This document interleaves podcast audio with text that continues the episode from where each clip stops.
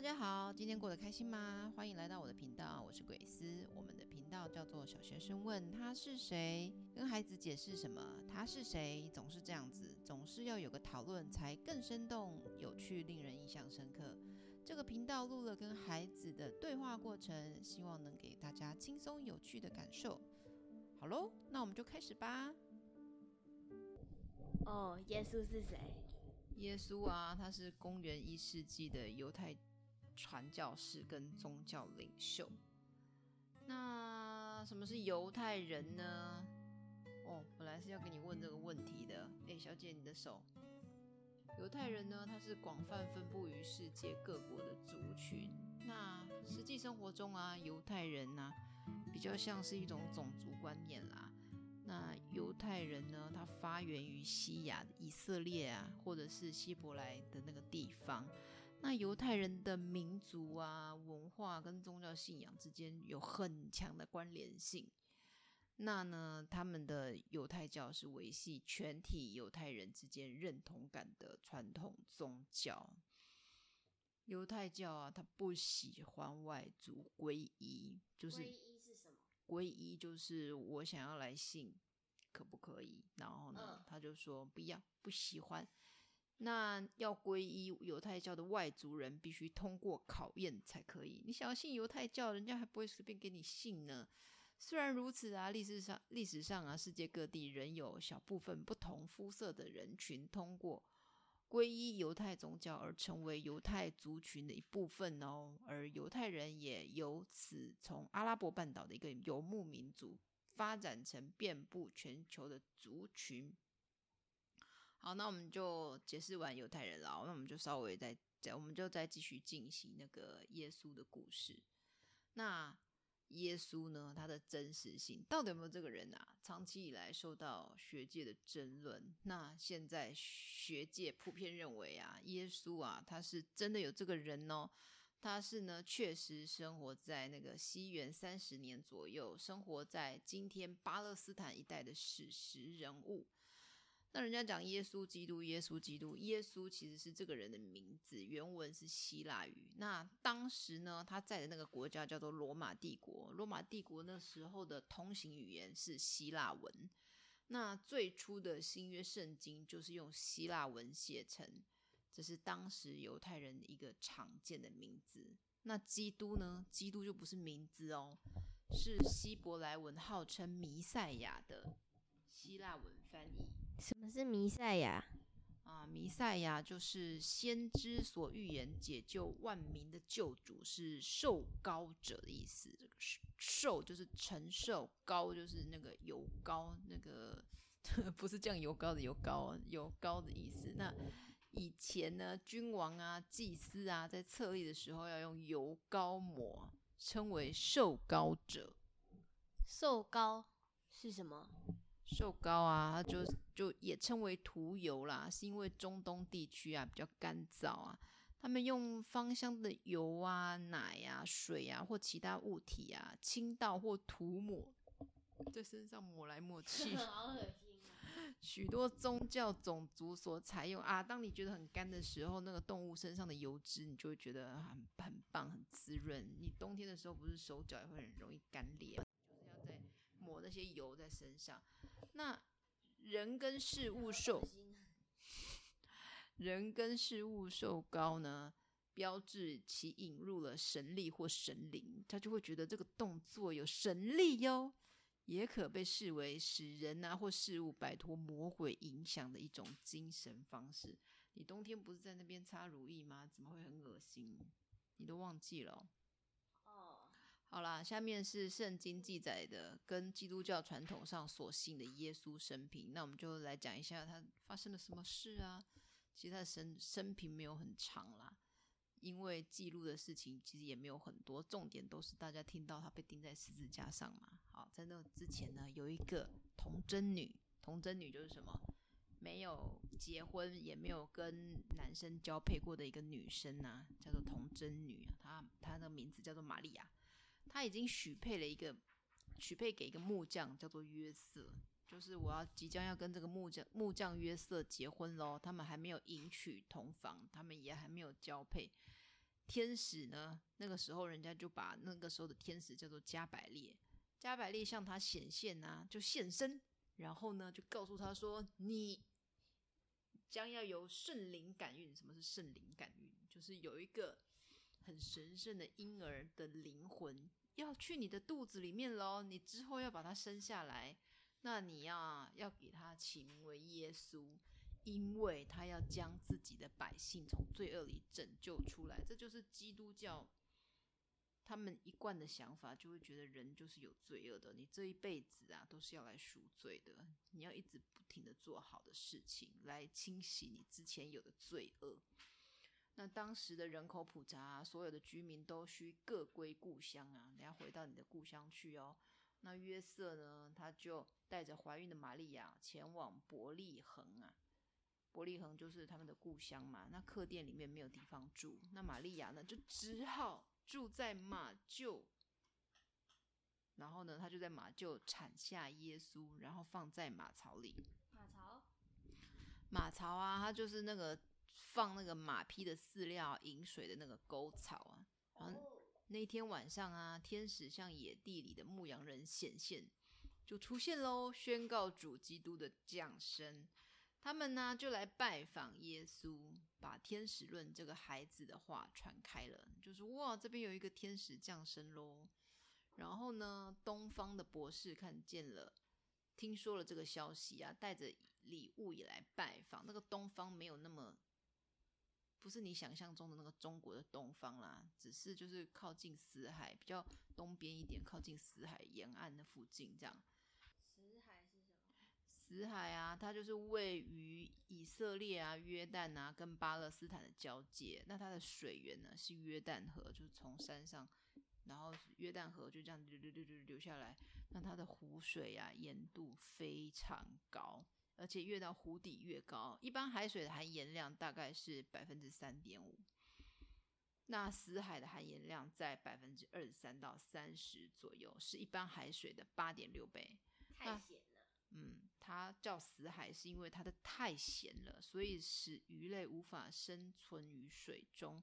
但是呢，还是有细菌啊跟浮游生物可以活在里面啦。这样，那我刚刚讲的那个伯利恒啊，它是一座位于巴勒斯坦西边的城市啊，人口约三万人，是当地文化跟旅游业的中心。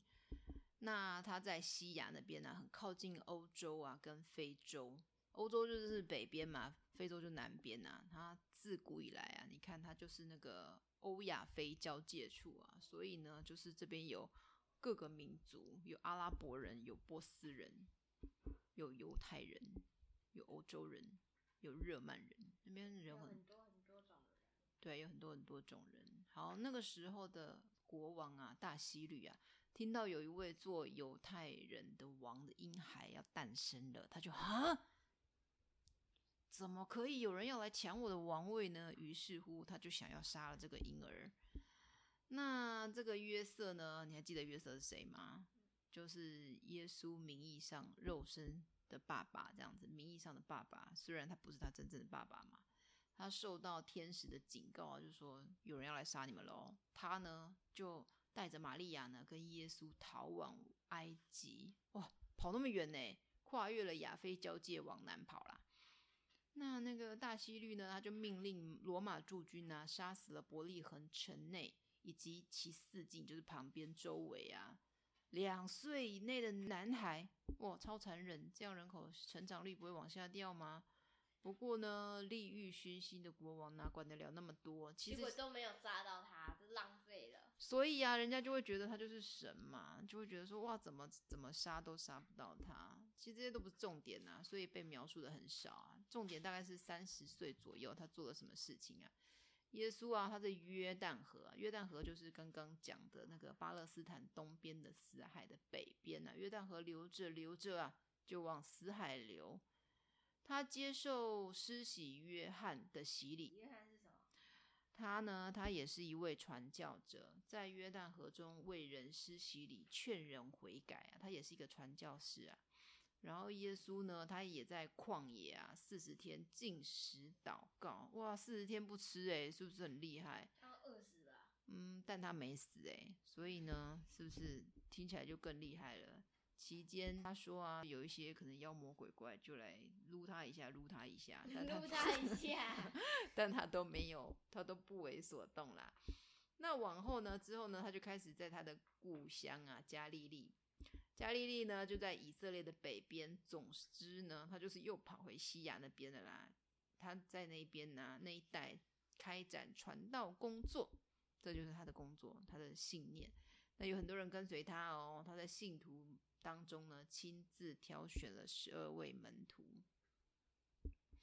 那他都在传，他都在传说什么东西呢？他都在跟别人说什么？他说啊。耶稣啊，表示他是神的儿子，他就是用很生动的话语啊，让大家都听得懂。然后呢，用很多比喻啊，宣扬天国的福音。然后呢，而且呢，就做了一些像是神才做得到的事情，就叫做神迹。比如说医病跟赶鬼啊，让人可以相信他在安息日也可以医病。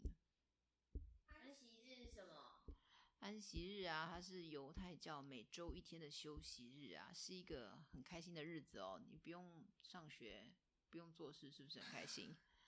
然后呢，它是一个纪念上帝跟思考生命的精神层面，不是让你在那边发呆哦，是要你好好思考一下你的生命的意义这样。然后呢，你要花时间陪伴家人的一天，不能在那边欧北中，你要陪伴。要跑，不能这样子跑掉去玩电动。对，你要陪伴家人哦。那现代社会的星期六，作为多数国家的公众假期呢，就是受此影响。然后他接近啊，当时为犹太人所鄙视的罪人，就是那个时候的社会底层的人士啊。什么是被人家讨厌的人？比如说税吏，税吏就是找你收税的人。扣扣扣！我要收钱。收钱的人就是很对对对对，嗯，收钱的人，还有外邦人，就是外国人这样子。嗯、然后呢，还有犯奸淫的妇女。然后呢，他就会因为这些人呢、啊，都长期在社会中就是受到排挤跟讨厌嘛。犯奸淫的妇女是什么？嗯，所谓的犯奸淫的妇女是指说，这个妇女呢，她还没结婚就跟。男人交配，或者是指说她结了婚之后没有，总之她就不是跟自己的老公交配啊，这个叫做分解。觉得这样子不守妇道嘛，然后呢，他会对他会接近这些人啊，给他们安慰啊、鼓励啊，跟他们讲就是那个天国的神有多好有多好，这样。就叫他们去死。当然不是啊，是指说就是你要信神，然后你要多做一些好事，要要洗清你的罪恶，这样子，不要因为别人讨厌你、排斥你就放弃你自己。你要相信你自己还是能够赎罪的。好，然后呢，他一边传教啊，他也一边批评犹太宗教。那个时候大家流行的是流行的教是犹太教嘛。不是哦，他自己创了一个教，叫做基督教啊，你忘记了？这是我们现在在讲耶稣基督，oh. 是基督教。他一边批评犹太宗教领袖，就会觉得说，你们就只是嘴巴上说说而已啦，没有真的在做什么好事。这样，那这些宗教领袖呢，就很讨厌他，就觉得仇视他，就开始计划要杀他。那耶稣的传道呢，可以看作有两方面，一方面呢是关乎于神学的，主要是关乎于他的身份，他自称是天父的儿子，他是神的儿子，信他的人会永远不死，你相信吗？嗯，不相信。嗯，对，我也不相信。好，一个是关乎道德的，可以说是如何爱人，人家不是常常讲说，路边也可以看到，天国近了，人应该悔改。信从福音啊，就是还有呢，希望别人如何对待自己，自己就要那样对待他人。还有什么？不可仇恨，要爱邻舍如同爱自己，甚至要爱自己的仇敌。不可贪求金钱，也不要忧虑吃什么穿什么，因为我们需要用的东西，神都会看顾。要柔和谦卑。不可炫耀善行跟虔诚，将荣耀归给神。你也不要在背后说人家的坏话，不要论断别人是怎么样子的人。这跟东方人说的不一样。对，你有发现哈？他就说你要信从福音啊，就是不可仇恨，这件事情是对的。但是呢，要爱邻舍如同爱自己，爱自己的仇敌，这就跟中国儒家传统所讲的“爱有亲疏远近”是不一样的嘛？完完全全相反。对啊，就是就是为什么爱要一视同仁呢？爱你自己的邻居跟爱父母的爱不不会是一样，不可以是一样的啊！我是这么认为啦。不要忧虑吃什么穿什么，这也是对；柔和谦卑也是对的啊。有些说法是我觉得是对的，有些说法就跟我们以前就是中国人的观念就是不大一样这样子。那耶稣传道呢，大概有三年的时间，就在约公元三十年左右的逾越节前夕。逾越节什么？逾越节呢，它是那个犹太教的一个节日啊，它在纪念以前呢、啊，那个以色列人呐、啊，他们在埃及的时候是奴隶。他们会受到埃及人的虐待，所以呢，他们就会觉得说，就是这个逾越节呢，就是上帝来救他们喽，上帝呢来处罚埃及人了，这样及人虐待他们。好啦，他讲说呢，他最后一次呢进入耶路撒冷，受到群众的欢迎。耶稣啊，跟他的那个门徒一起吃逾越节的晚餐啊，就成为他最后的晚餐。你应该有听说过这一段的故事哈？没有哎。这中间呢、啊，他为门徒洗脚。啊，那个门徒洗脚我听过。哦，嘱咐他们也要这样子彼此服侍啊，要帮帮别人。预告啊，自己将要受难啊，门徒将要四散啊，他就会为门徒祷告。然后呢，他就说啊，圣灵会降下来。好，我解释一下，耶路撒冷就是前面提及耶稣出生地啊，伯利恒北边不到半小时车程的一个城市啊，它是全球的宗教重镇。你有没有听说过耶路撒冷？它呢，一直是犹太教信仰的中心跟最神圣的城市。基督教的部分呢，耶耶稣在此此地受难、埋葬啊，复活升天。伊斯兰教呢，也将耶路撒冷列为麦加、麦地那之后的第三圣地。总之，它是一个就是受到全球人士重视的宗教重镇。我们再回到耶稣的故事哦。当时啊，他们吃完了晚餐之后，犹太的宗教领袖祭司啊，对耶稣非常憎恨。他就用三十两的银子收买了十二门徒之一的犹大，他呢就带领圣殿卫兵啊，在这个地方叫做克西马尼园，就是一个耶路撒冷的一个果园啦，把耶稣抓起来。那耶稣的门徒呢，彼得呢，拔刀就拔刀相向啊，然后就削掉了祭司仆人的耳朵。耶稣就阻止他说：“把刀收起来啦。”你这样子砍别人哦，以后呢，你也会这样被砍哦。好了，那耶稣在治好了那个人之后，治好谁？治好那个仆人啊，他的耳朵不是被割掉了吗？好厉害呀，马上就可以治好那个人，到底是真的还是假的？然后呢，他治好那个人的耳朵之后，才被抓走。犹太宗教领袖啊，他就觉得啊，就用什么罪名来控告耶稣呢？就是你自称神的儿子。那他们呢，以及民众呢，将耶稣带往犹太行省的罗马总督，总督就是那边的地方官啦，比拉多。然后呢，他就带他们到了总督府去啊。罗马帝国啦，他时候有设立了犹太行省，就在那个耶路撒冷的西边啊。啊，说他煽动犹太人反罗马皇帝，禁止人民纳税给他。于是比拉多多次审问他，但他就是不说话。然后呢，令比拉多查不出他有什么罪，然后他就要释放他了。犹太宗教领袖啊及民众啊，人要求把耶稣定罪，说啊，他从加利利开始就开始传道啦。比拉多这才知道耶稣是加利利人呐、啊。看起来不想淌这趟浑水啊，就把耶稣了交给了当时正在耶路撒冷的加利利郡王，他叫做希律安提帕斯，就是烫手山芋，赶快丢掉，跟我没关系。希律呢就问了耶稣许多话，耶稣呢还是一样就不说话这样子。然后呢，希律也觉得烫手山芋，我也不想处理他，他就再把他带回总督府。当时呢，正值逾越节，刚刚讲到他他那时候在吃逾越节的晚餐嘛。那犹太那边的总督呢，就心里想说：好吧，烫手山芋又回来了。按照犹太人习俗，可以释放一名囚犯。于是呢，比拉多呢给犹太人选择释放。圣经里讲是一个强盗，也可能是一个普通罪犯。祭司长跟 群众威胁比拉多。如果他不释放巴拉巴，他就不是凯撒的朋友，就是你想象的那个罗马皇帝啊，笑死人！当然不是朋友，凯撒是长官，好吗？令比拉多生怕犹太人被他们煽动而暴乱，导致自己被凯撒罢免，那就为了他的政治生涯呢，于是先命令罗马士兵将他鞭刑。这个他当然是耶稣啦，然后呢，就判处死刑。押往各个他，他要受难呐、啊。鞭刑就是拿鞭子抽打。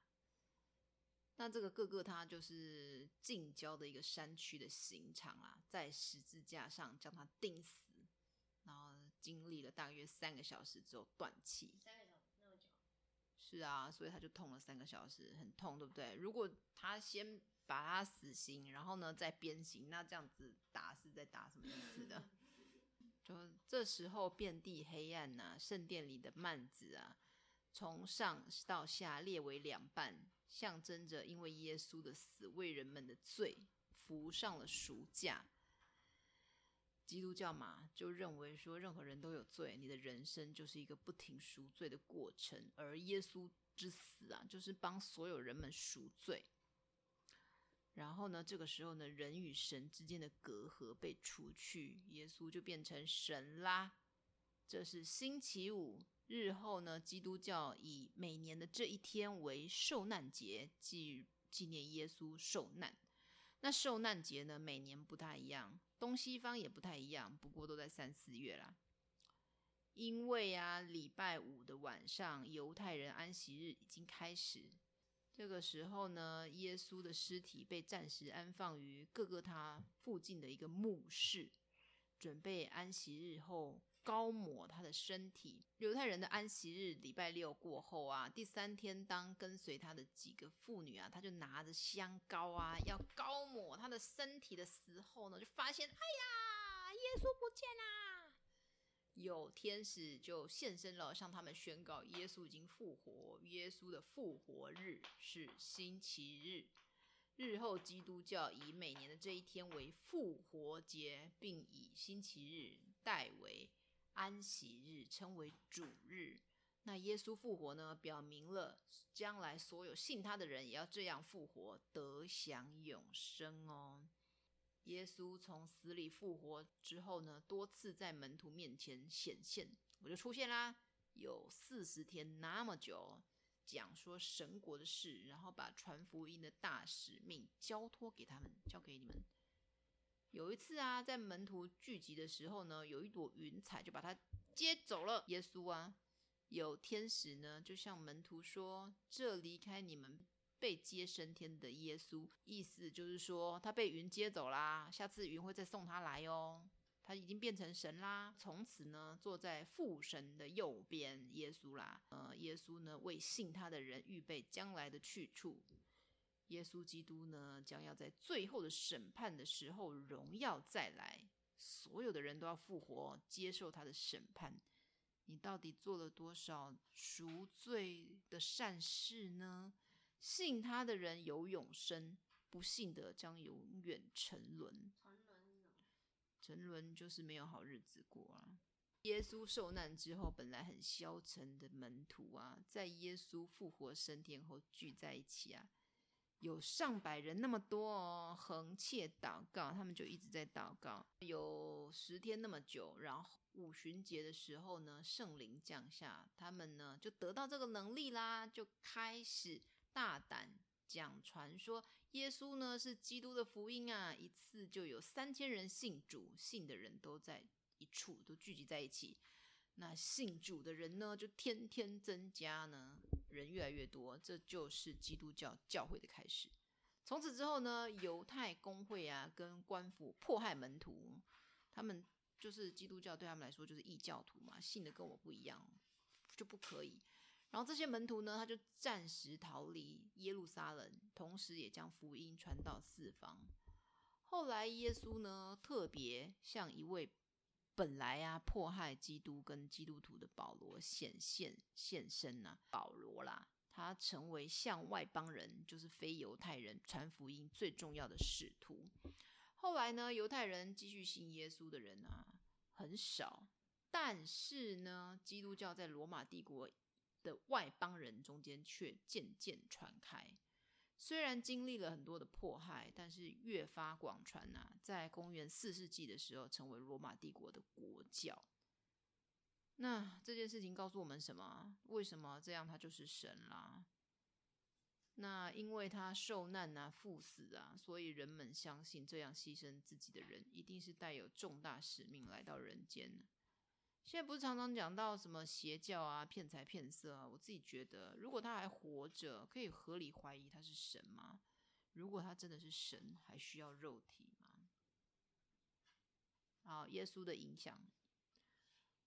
我觉得呢，耶稣呢，他对后代最大的影响就是公元啊，这个公历啊，西元几年啊，就是以耶稣的出生为参照。六世纪的时候啊，东罗马帝国啊，为了修订立法，以替代非常混乱的罗马历法，就请当时精通天文的僧侣建议一个更合理的纪年标准。由于啊，自君士坦丁大帝以后，罗马帝国举国改基督教，那修士就决定以耶稣出生的年份为新纪元一年。当时的修士就基于圣经上耶稣被处决时约三十多岁，就在耶稣处决的那一年份减去三十，作为新纪元的元年。因为他出生的时候还是个婴儿嘛，那也没人知道说那个时候到底是什么时候啊，就用耶稣。死掉那个时候减三十年啊。圣经什么？圣经啊，它是犹太教啊与基督教啊，基督教包括天主教啊、新教啊、东正教，就是这些教的经典啊。犹太教的圣经只有塔纳赫，被基督教称为旧约啦。那基督教的圣经是包含旧约与承接的新约两部。那我们可以稍微解释一下天主教跟基督教有什么不一样啊？天主教呢，它是主基督所创立的，是从宗徒们传下来的教会，遵守基督所教导的一切教义啊、诫命啊，跟净化人类灵魂的盛世，没有改变、加添或删减。那基督新教呢，是公元十六世纪初啊，自天主教分裂出去的教派。最初的教派有三支，一是路德教派。路德呢，他原本是德国天主教奥斯定修会的一位神父。他说，人只要靠信德就可以诚意得救，你只要相信就可以了，你不用付出任何善功。那他呢，拒绝教会的多次劝导，终于啊。在一五一七年，在德国威登堡教堂发表了他的信仰主张，自天主教分裂出去，成为路德教派。那为什么会有这种感觉，好像不用做什么事情，你就可以得救呢？我认为啦，因为有一些人呢、他付出善功是有困难的。你叫那些那种经济状况比较窘迫，他每天就忙于生活的人，他。哪还有什么能力去付出一些善功呢？所以呢，对这些无暇去照顾别人的这些阶层的人呢，告诉他们说：你只要相信，你只要心有善念，你就可以得救了。所以我觉得这个这个是有道理的啦。因为就乍看之下就觉得说，怎么好像有一种不劳而获的感觉？但是想一想，其实是有道理的啦。心存善念是最重要的啊。再来第二个教派呢，叫做加尔文教派。加尔文呢，他是一个法国人。他除了同意路德所讲的人只靠信德即可称义得救的主张外，他还提出他个人的主张哦。他说，人的诚意得救啊，早由天主所预定，你怎么努力是没有用的。结果呢，他也由天主教分裂出去。一五三三年，科尔文放弃天主教。一五三六年定居日内瓦，并发表《基督教要义》，他就变成了加尔文教派。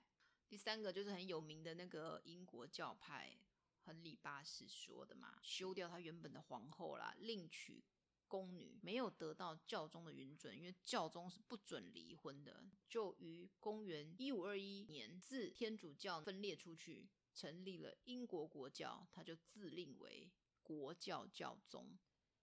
这三个教派成立之后呢，每个教派内的信徒啊，又因为在信仰上意见呐、啊、分歧不大一样啊，他们又各自分裂，逐渐产生了许多新教派。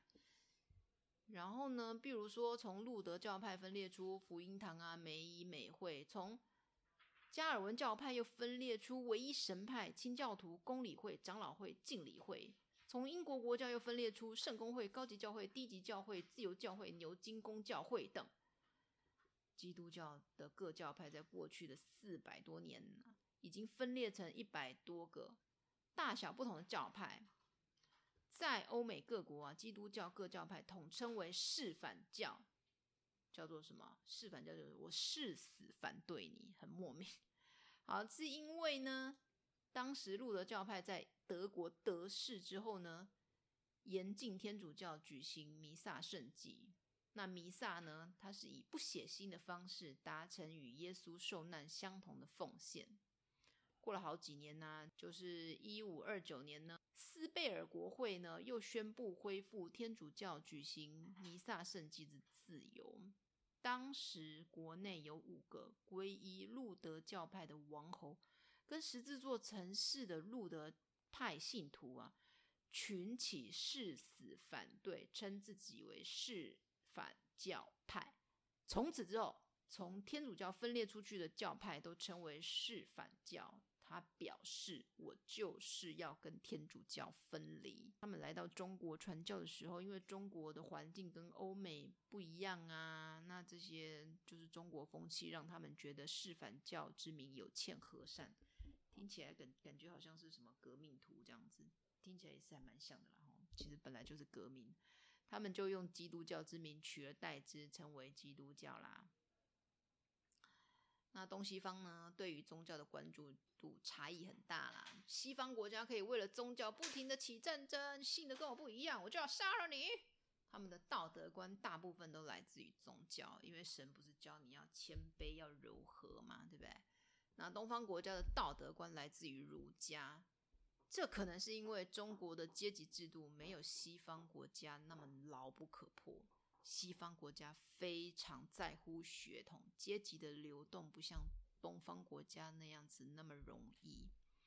其实东方也不容易啊。那中国的皇帝呢，靠拳头大大颗啊，武力强，他就可以一统天下，不管你是奴隶还是平民。